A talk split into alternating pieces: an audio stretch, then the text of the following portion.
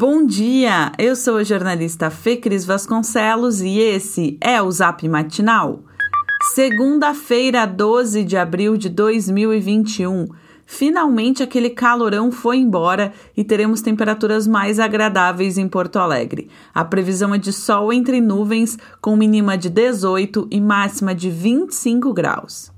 O Rio Grande do Sul está entrando na sétima semana de bandeira preta, mas apesar do nível altíssimo de risco de contágio da Covid-19, uma classificação feita pelo próprio governo estadual, o governador Eduardo Leite, do PSDB, aumentou as flexibilizações de atividades não essenciais. Leite retirou a restrição de horários para mercados e ampliou o funcionamento de bares, restaurantes e lanchonetes durante a semana, que podem atender até às 10 horas da noite. Além disso, o chefe do executivo liberou o comércio não essencial aos sábados e domingos, com o limite de atendimento presencial até às 8 horas da noite.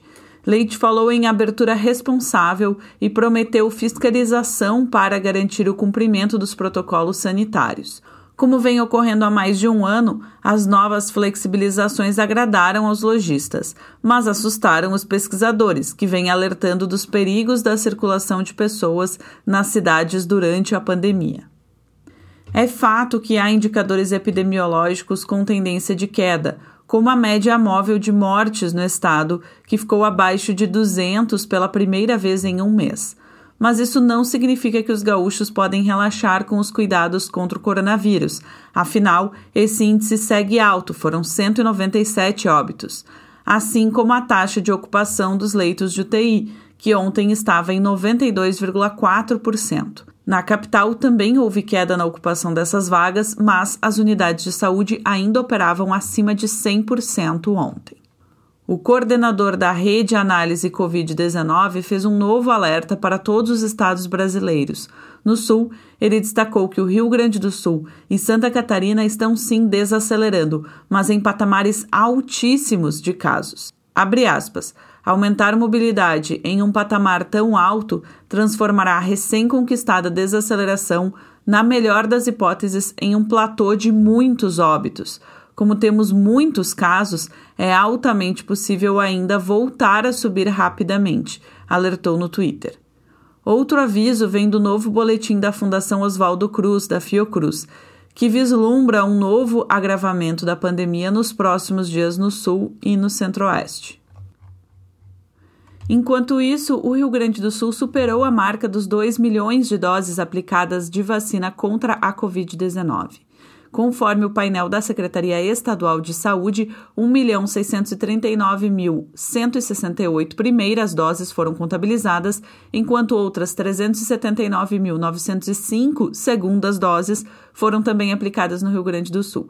No fim de semana, Porto Alegre deu continuidade à imunização, atendendo pessoas de 63 anos ou mais, e somente em um dia, mais de 6.600 pessoas receberam o imunizante.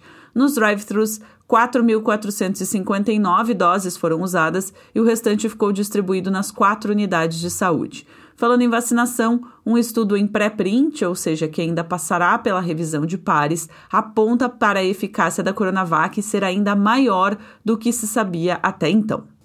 E falando em vacinação, a dos servidores do IGP, Detran e da Polícia Federal começa hoje, escalonada por idade, no Centro de Saúde do IAPI. Os trabalhadores de apoio ao serviço de saúde com 45 anos ou mais também já podem se vacinar, só que nas farmácias. Também seguem sendo imunizados contra a Covid-19 os idosos a partir de 63 anos. Além disso, é preciso estar atento, porque a partir de hoje, a vacinação contra a gripe também vai acontecer paralelamente à da Covid. A imunização terá três etapas e vai se estender até julho. No nosso boletim de texto você encontra um link para um vídeo em que o matinal dá mais detalhes da nova campanha e alerta para o período de espera entre as aplicações das duas vacinas.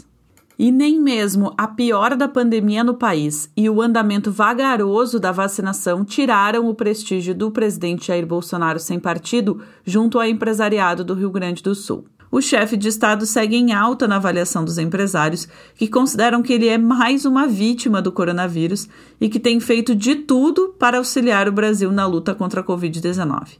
A Folha de São Paulo Paulo Afonso Pereira, presidente da Associação Comercial de Porto Alegre, salientou a postura proativa de Bolsonaro ao ajudar a classe e o restante da população.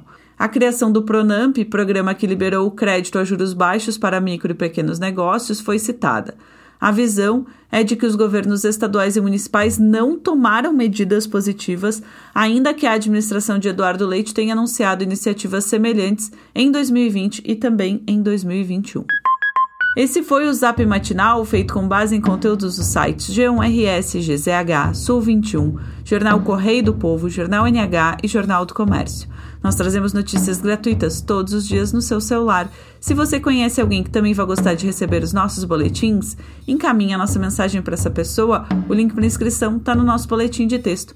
Aliás, caso você ainda não receba a newsletter Matinal Jornalismo no seu e-mail todas as manhãs, inscreva-se gratuitamente ou considere fazer a nossa assinatura premium para ter acesso a todos os nossos conteúdos e também, é claro, apoiar o jornalismo local.